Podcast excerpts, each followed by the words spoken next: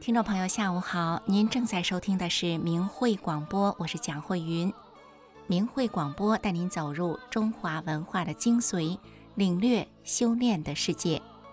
明慧广播的全部内容是取材于法轮大法明慧网，明慧网的网址是汉语拼音的明慧点 o r g。接下来这个节目呢是明慧电台的易师恩专辑节目。易师恩这个专题节目呢是曾经参加过李洪志大师当年讲法班的法轮功学员们，他们讲述自己的当年的经历和见闻。今天我们要听的这一篇呢，主角是一位农村的老太太。这位老太太在她小的时候，她的奶奶就一直跟他们讲，说未来会有大瘟疫。而且呢，还嘱咐他们说，将来会有渡人的觉者下世，你们每一个孩子呀，可都要好好的修炼呐。这位老太太后来参加了李洪志师傅在延吉办的讲法传功班，现在呢，就让我们一起来听听当年的一些情况。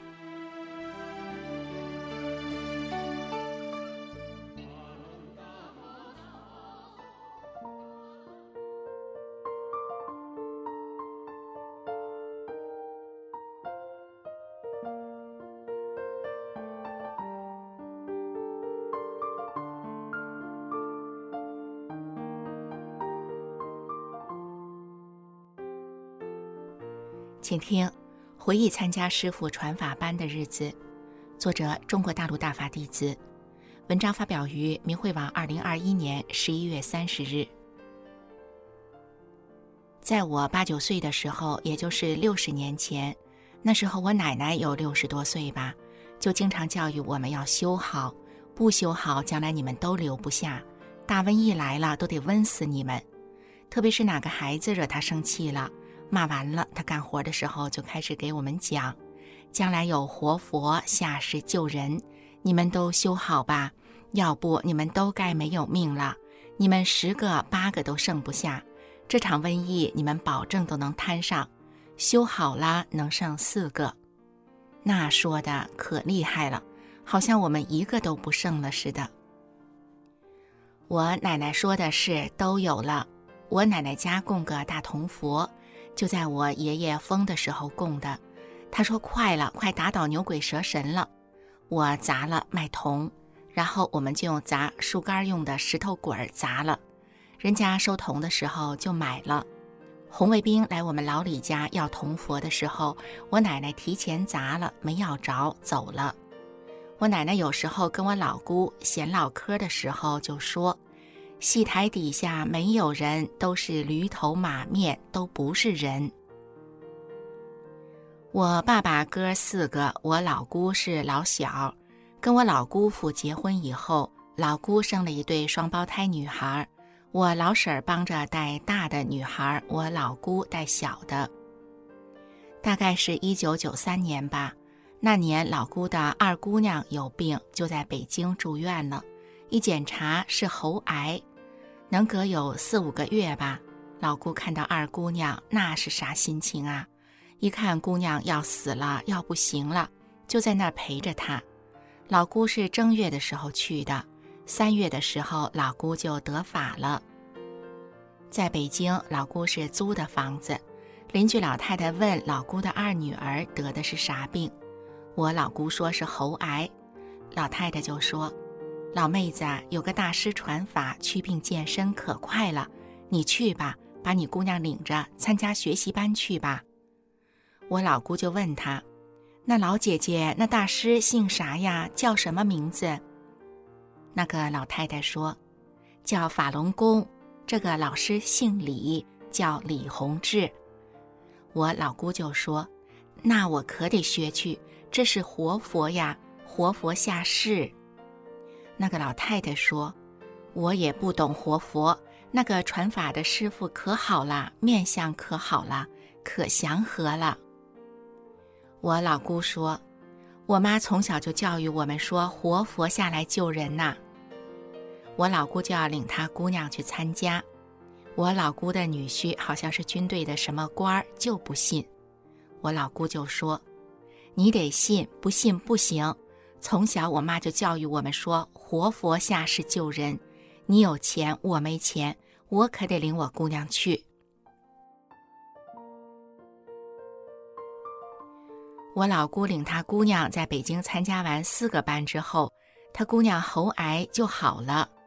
之后我老姑找我们老王家这帮，我老姑父就找他老李家那帮。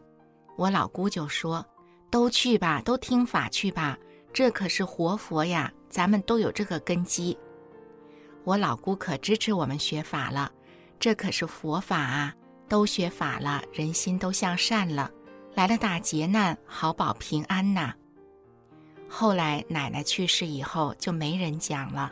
就是在奶奶说话不清楚的时候，还经常说“修好，修好的呢。”我住在农村，那时老伴儿走了，一个人带着四个孩子，还养了很多牛，活儿很多，很累，活得也很辛苦。在农村说三道四的人大有人在，做什么都很小心，生怕有人说闲话。我老姑说。你也去学法去吧，我说不行，我活太多，事儿太多，孩子放不下。我老姑说：“你去吧，不去不行，去了没有想不开的事儿，保证你心里可敞亮了。”就这样，老姑给我在哈尔滨报了名。那次师傅在哈尔滨办班，可那次正好赶上涨大水，我们这儿有个大河隔着过不去，我不敢趟河，我就没去参加。这次在延吉师傅办班，我老姑说：“这次你可得去，再不去就没机会了。还有一次在广州，那你就更不能去了，又坐飞机啥的太远。在以后大师就不办学习班了。”我说：“那去哪儿整钱呀？没钱咋去呀？那时候真穷啊，真没钱呐。”我跟我老姑说。我手里有二十，加上孩子那二十，才四十多。我说，那得几百呀。我老姑说，你们拿个路费钱、吃饭钱就行了，再找个地方住。就这样，我老姑把她卖冰棍的钱，也是养老的钱，给我了二百。她说，啥时候有，啥时候还。到了延吉要下车的时候，我弟弟问我。姐，下车你吃点啥呀？我说，吃点大碗面吧。哎呀，这么大一碗面，稀溜溜的就得五块钱，吃完这个后悔呀！要买馒头能买多少个呢？太贵了。以后我们看啥啥都贵，我们就买馒头了。酱油泡大头菜。我们这沾亲带故的六七个人，还有个带孩子的。城里的外甥媳妇带的咸鸭蛋不少，也啃没了，吃了十多天咸盐拌大头菜。我表妹能冲碗豆奶，吃着馒头，条件比我们好啊。我们可倒好，有时喝点水，凑合馒头吃。参加学法班六天之后，休息的时候，我大兄弟就问我：“姐，你不惦记家吗？”说来也怪，我咋心里什么都没有呢？真不惦记。你说，我才想起来，我大兄弟说：“你可真行啊！”我心里一点牵肠挂肚的想法都没有。家里养了好几头牛，孩子一个十六岁的，一个十四岁的，还有一个二十一的二姑娘，还怀着孩子，挺笨拙的，起身坐下都得需要人帮着的。看见师傅往会场走的时候，大家眼睛都瞅直了似的。就盼着师傅能看见师傅，眼泪不知不觉的就流下来了，控制不了。真想到师傅跟前儿说说心里话。当时用人心想，也没悟性。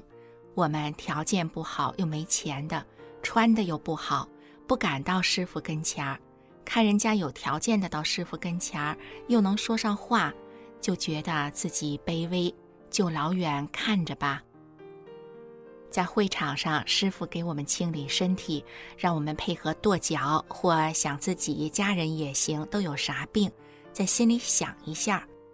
我就想，我家孩子他爸要是活着多好，这不就好了吗？师傅就给治好了。我当时不是因为自己有病才去听法的，我没有病，可能干活了。我家孩子的爸去世之后，为了他就供了一个黄纸黑字儿的玩意儿。现在一想，就是胡黄白柳的东西。当时师傅让我们跺脚三次，我就想能把那个东西清理掉就行。我一直就嫌弃那些玩意儿。在商场，我有一次看到师傅了。师傅去买笔，师傅高高大大的，可和蔼了。工作人员不咋在跟前儿，到师傅身边也挺容易的。我们离得不太远，真想到师傅身边去看看师傅，说说话。但转念又一想，自己是平常老百姓，不敢去，就直眼儿瞅着没去。回来之后，这个后悔呀！都碰到师傅了，咋就不打声招呼呢？大会场可高可大了，我们离得很远。那时候也没有什么先进设备，就是有一张桌子，师傅坐在中间讲课，上面有一瓶矿泉水，师傅一口没喝。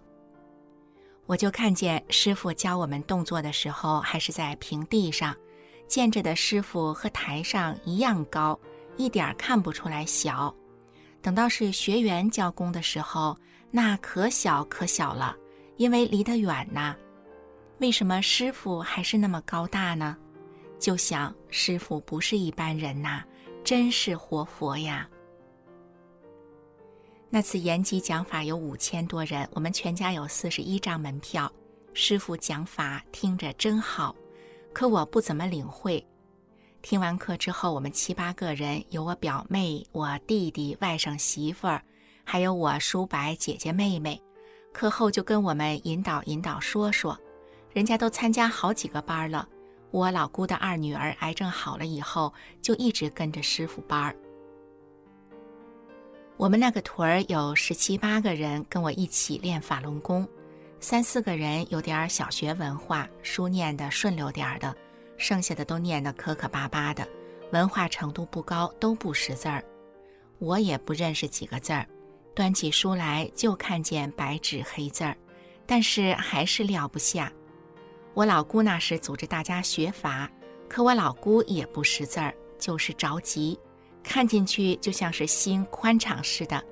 一天干活累得不像样不像样的，忙忙叨叨的，看了书就好像不累了。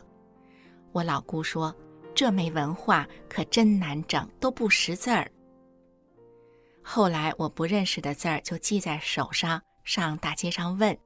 练功起早贪黑的，学法就听录音带，背《论语》，背五套功法口诀。我修炼法轮功有三年时间，就开始打压了。我们那个大队官是好人，我参加班回来就跟他讲了法轮功。大队官说，我们这个大队有不少练法轮功的。大队官跟收书的人说：“你可得好好说呀，你不能说都拿出来把书都交出来，你就让他们挑不好的录音带什么的给你应付应付事儿就行了。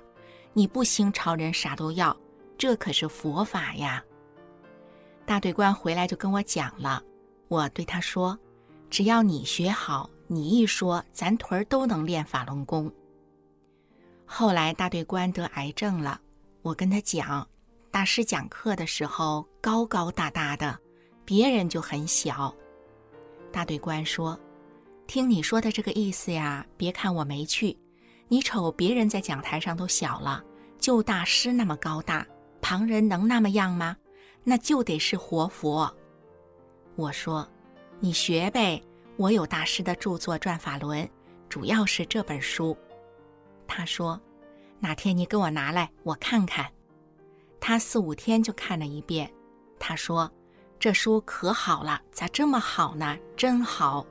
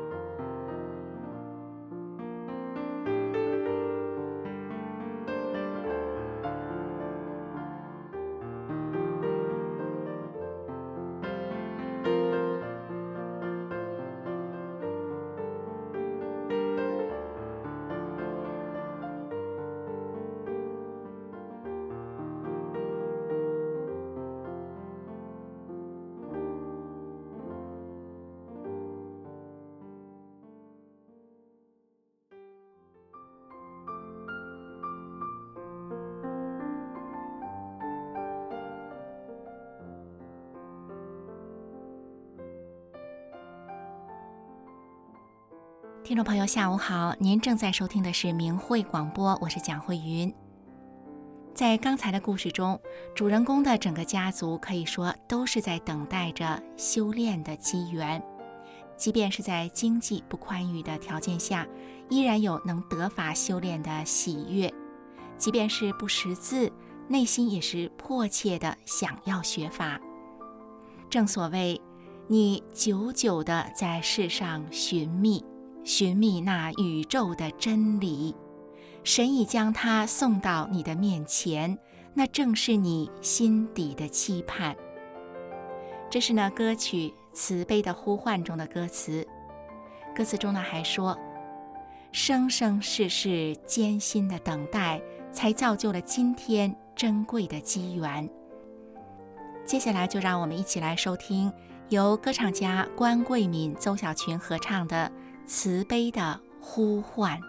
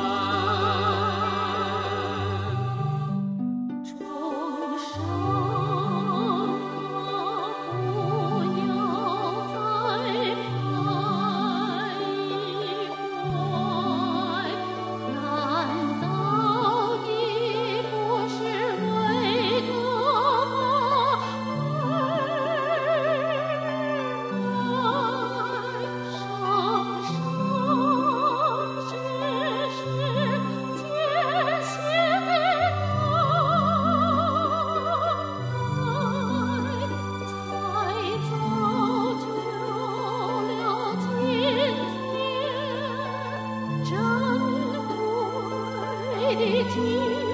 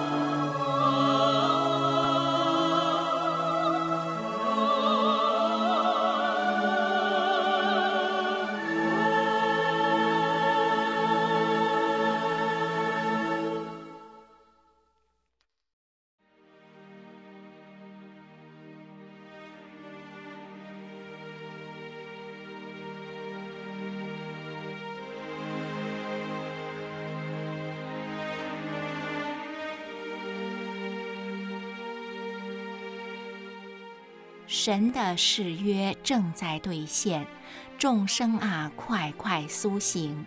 莫让千万年的等待错过这仅有的机缘。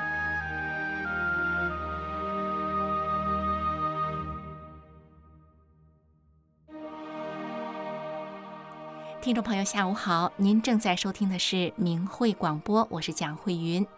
明慧广播带您领略修炼的世界。明慧广播的全部内容是取材于法轮大法明慧网，明慧网的网址是汉语拼音的明慧点 o r g。在法轮大法的修炼世界中，不看一个人的学识是高是低，也不看一个人的财富有多少，有钱没钱，官大官小都不重要，年纪大小也不重要。因为在《转法轮法解》这一本书中，法轮大法的师傅李洪志先生说：“我们衡量好坏的唯一标准，就是看人的心性高低，以大法为准，以心性高低衡量人修炼的好与坏。所以，修炼人只是以提高心性为目标。”一个再平凡普通的人都可以成为高心性的修炼者。接下来的故事讲述的就是一位平凡的老妇人走向大善大忍的不平凡的故事。这个故事选自于明慧广播电台的《一百个中国家庭的故事》系列。接下来就让我们一起来听听这位黑龙江老妇秦玉萍一生的故事。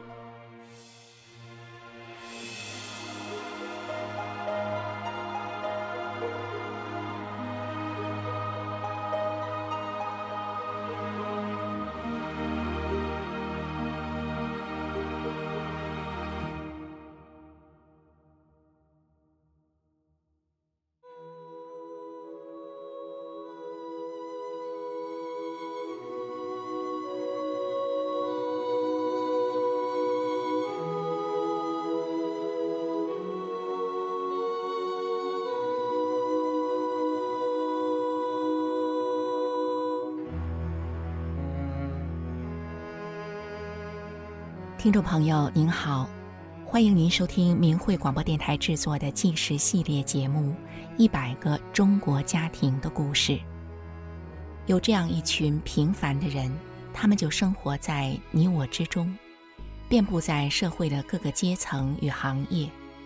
面对生活，他们真诚；面对名利，他们淡泊。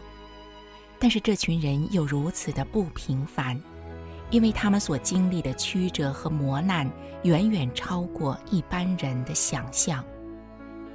秦玉萍，一位东北的平凡老妇，是如何最终走向了她大善大忍的不凡人生呢？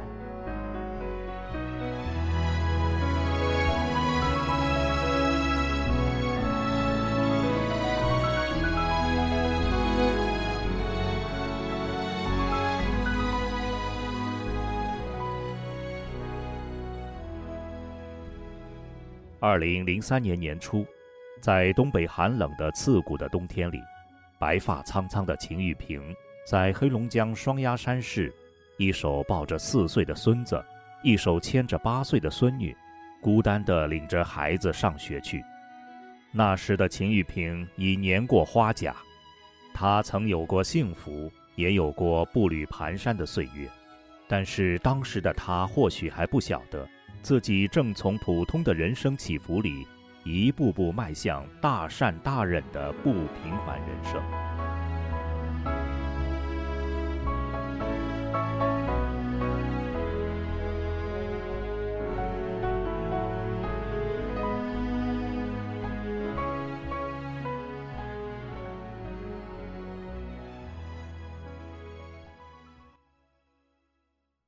秦玉萍出生在一九四零年代。秦玉萍的妈妈在怀她的前五个月里，并不知道自己怀孕，一直在吃药。而秦玉萍的爸爸则因为被日本兵抓去当劳工，导致精神状况不稳。妈妈怕爸爸发狂时会伤害到女儿，所以秦玉平出生才二十多天，她就被放到菜窖里，直到两个月后，幼小的秦玉平才被姥姥抱走，但他从此已落下周身痛的毛病。在中共大炼钢铁的年代，处在全民饥饿状态下，当时未满二十岁的秦玉平逃到了黑龙江省双鸭山市。来年，当他回家乡时，他发现屯子里八十多户人家几乎全饿死了。秦玉平算是幸运地逃过了这一劫。后来，秦玉平成家了，但是丈夫在煤矿公司工作，却因事故得了外伤性精神病，后来又意外离世，扔下四十岁的秦玉平和四个未成年的孩子，大的十七岁。小的才七岁。秦玉萍跟许多人一样，在命运的摆弄中挣扎而顽抗地活下去。因为家里孩子多，为了攒下钱来让孩子上学，秦玉萍上集市买回剃头的推子，学会了理发。家里没有油了，秦玉萍就用黄豆去榨油。北方早年的冬天非常寒冷。过冬之前的夏天就得开始准备越冬的煤烧。由于买不起煤，秦玉萍就去煤场捡吊车卸煤时落在车外的煤渣。卸煤的时候很危险，人是不能靠近的。有一次，由于秦玉萍离开煤堆动作慢了，翻滚下来的石头将她的踝骨压成骨折。秦玉萍艰难地维持着一家的温饱，一日复一日拉拔着子女长大。幸运的是，三个儿子后来都考上了大学，个个成才，尤其是老幺潘兴福更是优秀杰出。说起秦玉萍的小儿子潘兴福，他自小聪明，人又勤奋，理发的时候双手还捧着书在看。小学时，潘兴福连跳两个年级。十四岁就考上了当地重点高中双鸭山七星矿一中，然后又考上华中理工大学，成了一名十六岁的大学生。眼看着小儿子成了电子与信息工程系的学生，成了个跳级的大学生，秦玉萍心想着，再过几年，等新福毕业后，自己就可以喘口气了。然而料想不到的是，来年一九九二年。也就是新福大学二年级的时候，秦玉萍不满二十岁的唯一的女儿在单位上班时却死于氯气中毒，这真的是晴天霹雳。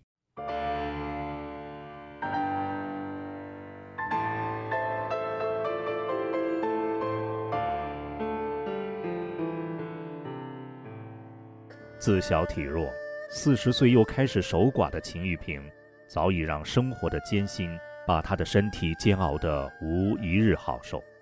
如今过了五十岁，眼看着就快可以松口气的时候，他却又失去了相依相亲的唯一的女儿。这像是一场猝不及防的严寒，瞬间，冰冻住了秦玉萍的生机。他一下子就卧床不起。病卧在床的他只剩下一个念头：等老幺兴福大学毕业后。自己就可以无牵挂地走了。然而没有多久，命运之神随即对卧床等死的秦玉萍又做了另一个安排。一九九三年，小儿子兴福给母亲秦玉萍带来了法轮大法。随着修炼法轮功，卧病在床的秦玉萍抬不起的手抬得起来了，然后她能下地了。然后他像正常人一样健康了。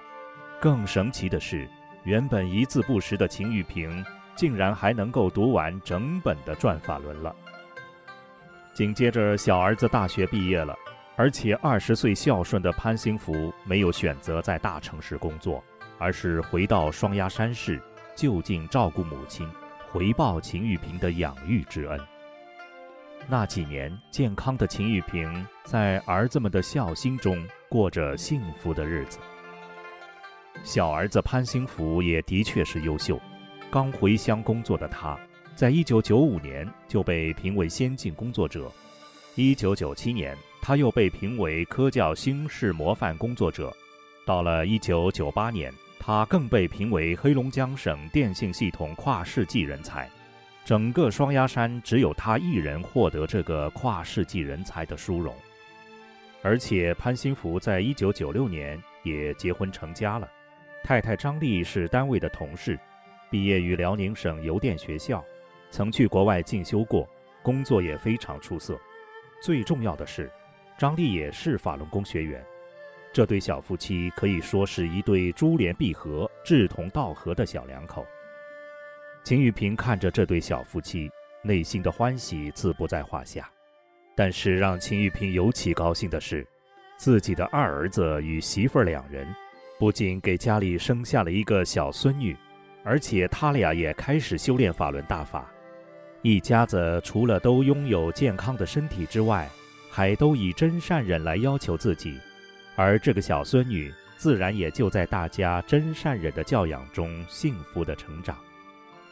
所以，当1999年张丽也怀孕时，全家人更是热烈地期盼着新的小生命加入他们这个真善忍的大家庭里。那时，秦玉萍的幸福是不可言喻的。当然，那时的她是万万想不到，自己未来竟然会领着孙女以及这个当时尚未出生的小孙子，在冬天孤独地走在东北极寒而莽苍苍的街道上。事情起源于二零零零年七月十九日，双鸭山市公安局将小儿子潘兴福非法关押在双鸭山公安局看守所一个多月，理由是看了法轮功的网站明慧网。当时的潘兴福已经是双鸭山市电信局交换中心副主任兼友谊县电信局副局长。这件事情让秦玉平全家人看清楚了真相。他们不仅亲身经历了中共对法轮功的非法关押与折磨，也看到了在媒体的造谣下，一般老百姓是怎么被扭曲了对法轮功的认识。于是，他们决定在二零零零年年底上北京上访，为法轮功讲句公道话。在天安门广场上，秦玉平一家人又亲身经历了警察对手无寸铁百姓的残暴。不论是老弱妇孺，都遭受到了警察的拳打脚踢，连一个年仅五岁的小孩也惨遭警察的殴打。潘兴福的眼镜被打飞了，他的手指甲被打成青紫色。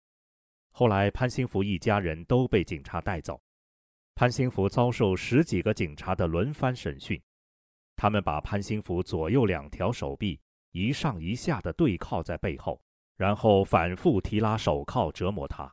以至于手铐深深地陷在潘兴福的手腕里，让潘兴福痛苦不堪。审讯时，这些警察甚至还扬言说：“现在昌河县杀人放火，我们没有时间管，我们就管你。”那次，潘兴福夫妻与母亲秦玉萍以及其他一起上访的人都被关押在双鸭山驻京办事处不到十平方米、没有窗户的地下室里。那时潘兴福的儿子才十个多月大，没有奶吃，嘴全烂了，小娃儿难受的整日哭叫。七八天后，当他们要被转送回双鸭山时，小娃儿的嗓子早哑的都哭不出声来了。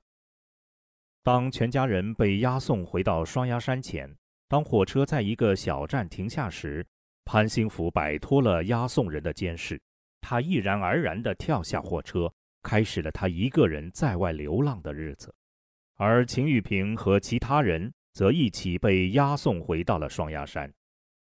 回家后的秦玉萍又被卧虹桥派出所骗警强行从家中带走，关押在看守所四个多月后才被释放。而小儿子的媳妇张丽虽然被取保释放，但是单位以没请假为由停发了张丽的工资。后来，电信公司更非法将张丽除名了。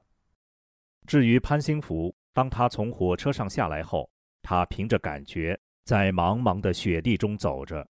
当时正是冬天，天寒地冻的，他穿着一件军大衣，行走在茫茫的夜色中。有几次，他虽然走了很远，最终却仍又绕回到原处。一天晚上，他看到远处的小屋中有着一点亮光，于是他就往那里走去。当潘兴福走到屋前，却发现屋里并没有人。他失望的刚要转身离开时，却恰好有人回来了。于是潘兴福把自己的情况和这人说了。巧的是，这个小屋是旁边沙场主人的，而沙场主人恰恰也是一名法轮功学员。由于对法轮功的迫害，沙场被迫停业中。这人是屋主的亲戚，他刚才出门去接另外一个人，在屋子里点了一段蜡烛，走不远后想回来将蜡烛吹灭，不想因此碰上了新福。后来这人将新福引荐给了阿成的法轮功学员。从那以后，潘兴福就和阿成法轮功学员张涛、薛殿龙一起给阿城的居民讲述关于法轮功的真相，而张涛、薛殿龙这两人后来均因此被中共迫害致死了。有一天，潘兴福偷偷回到双鸭山的家中，那时潘兴福的太太张丽娘家人害怕张丽被迫害，所以把他看管得非常严。回到家的潘兴福没见到张丽。又很难通知联系到妻子，而要避开警察追捕，他又不能在家久待。当潘兴福无计可施之时，突然家门被打开了，而开门的正是妻子张丽。原来张丽那天正好突破娘家人的看管，她就想回婆家看一眼，却没想到开门后，却惊奇地发现丈夫就在屋内。喜出望外的两人，在这意外的相逢中。当时眼泪就止不住的夺眶而出。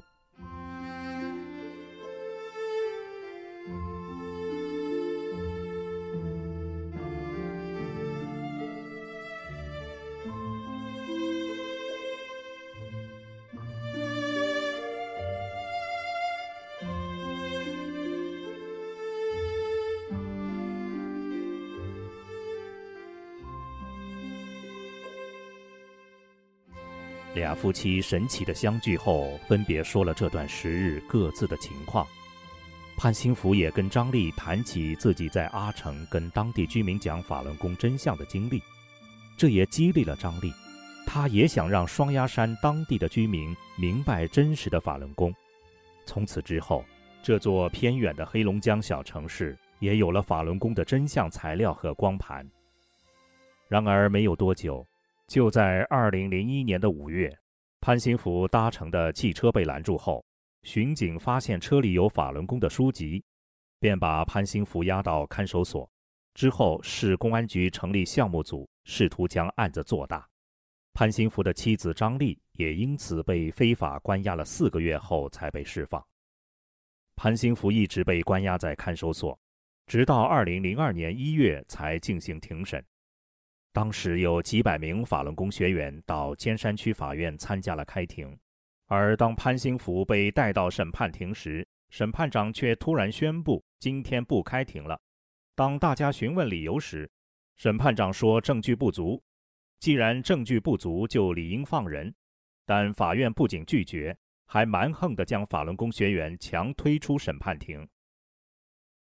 在潘兴福被关押在看守所期间。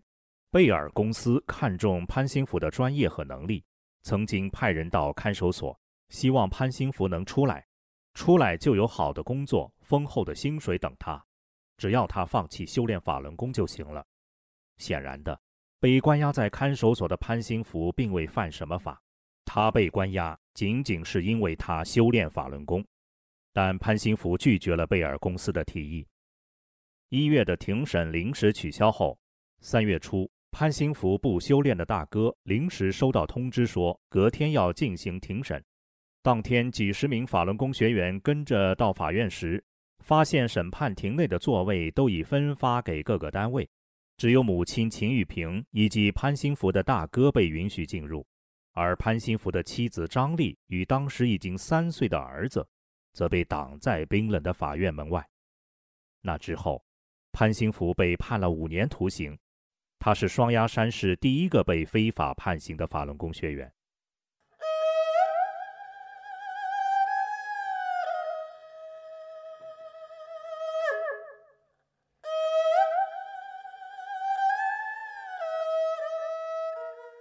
二零零二年对秦玉平来说是沉重的一年。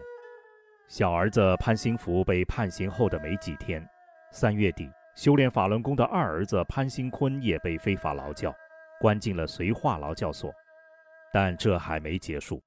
四月份，江泽民的爪牙罗干到黑龙江下达了绑架六千名法轮功学员的指令后，潘兴福的妻子张丽也在家中被绑架走了。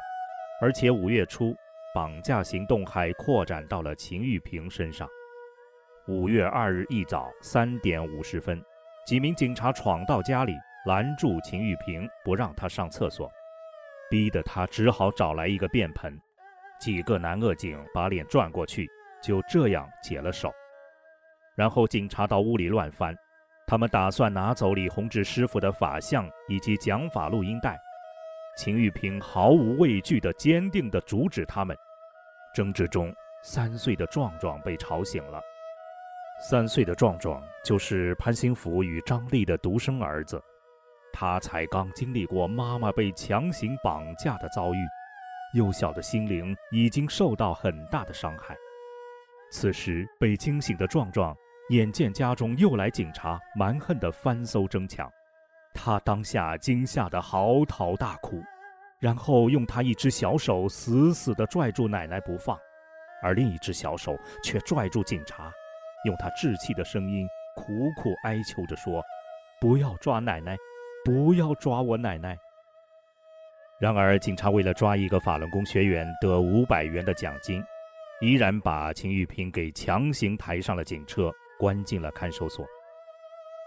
再度被非法关在看守所后，年过花甲的秦玉平开始绝食抗议。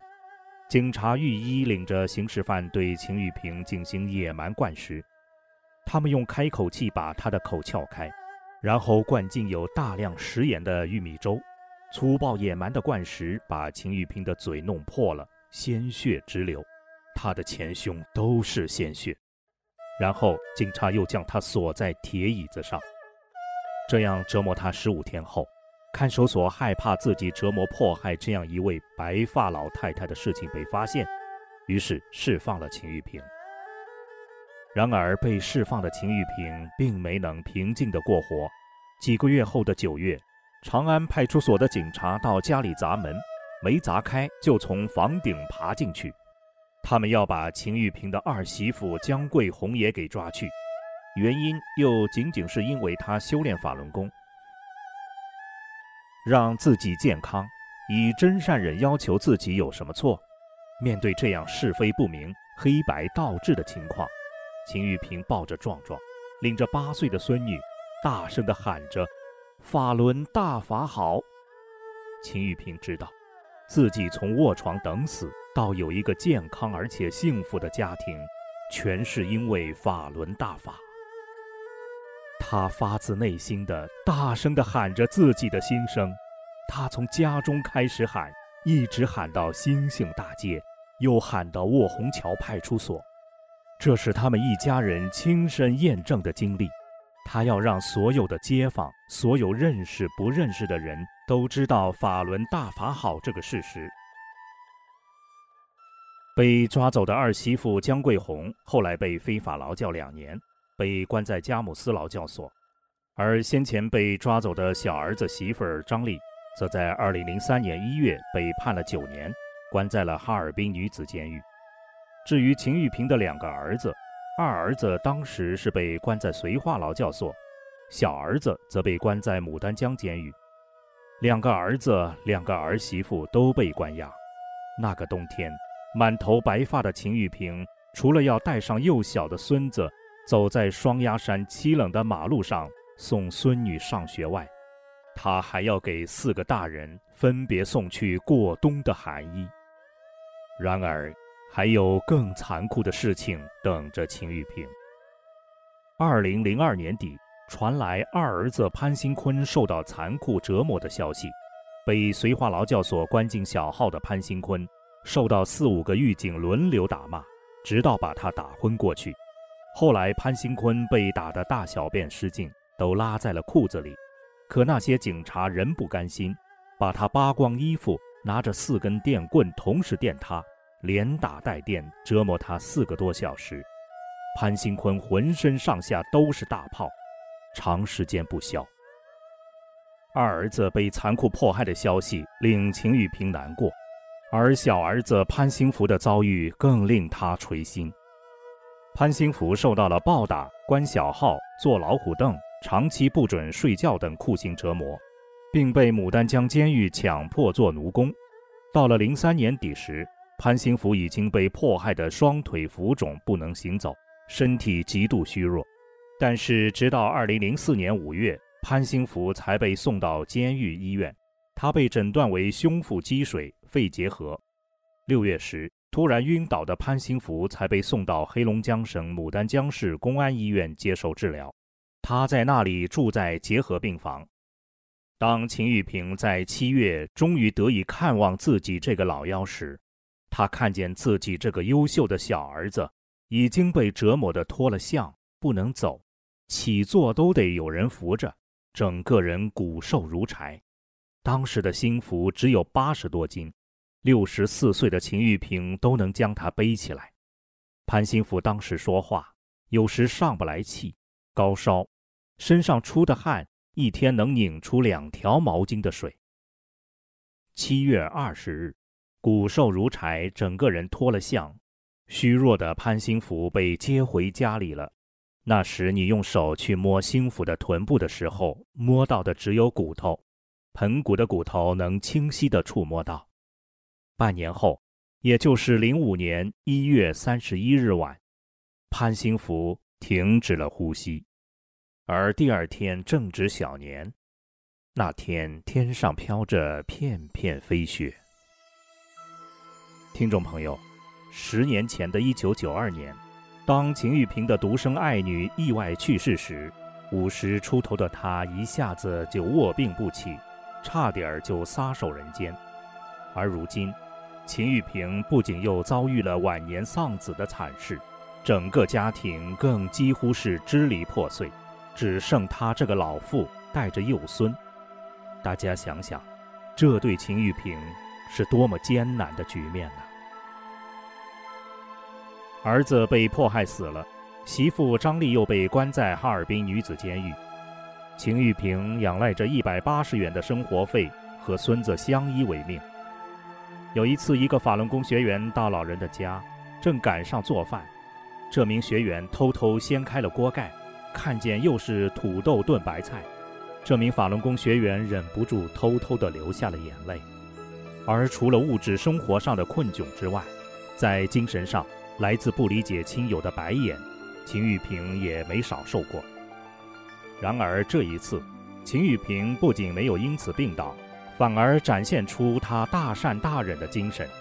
秦玉平不仅对一切的困苦没有怨言，没有怨恨周遭不理解他的人。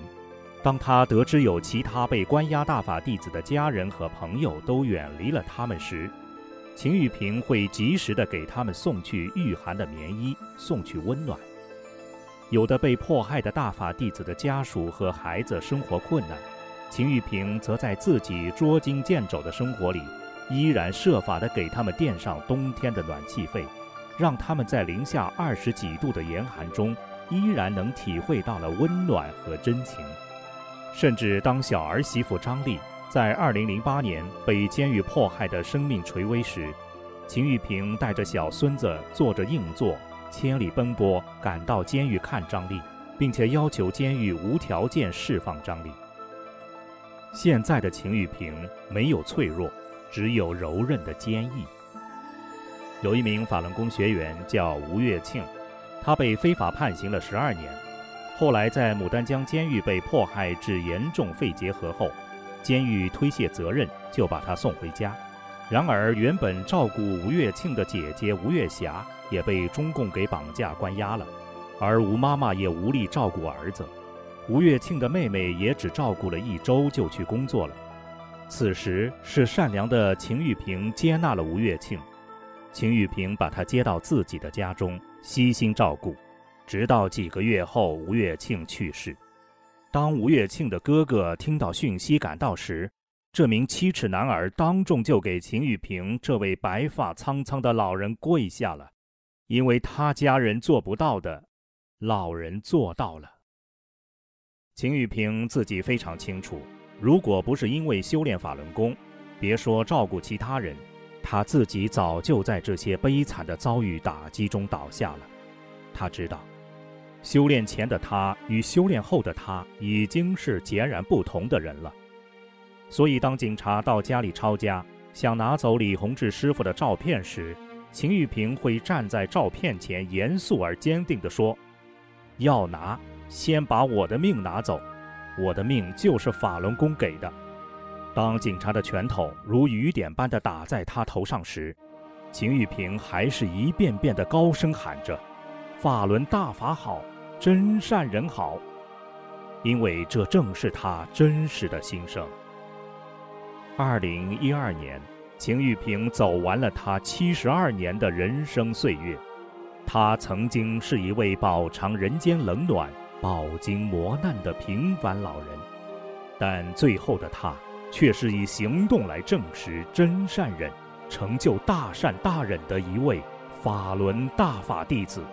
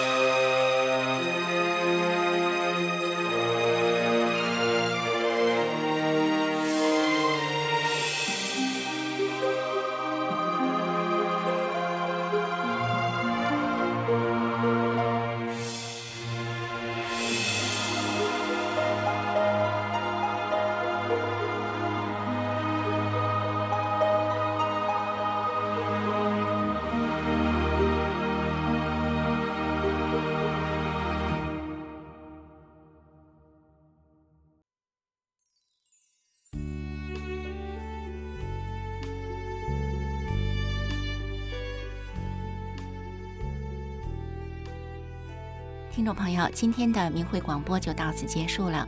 明慧广播的首播时间是每周五的晚上九点到十点。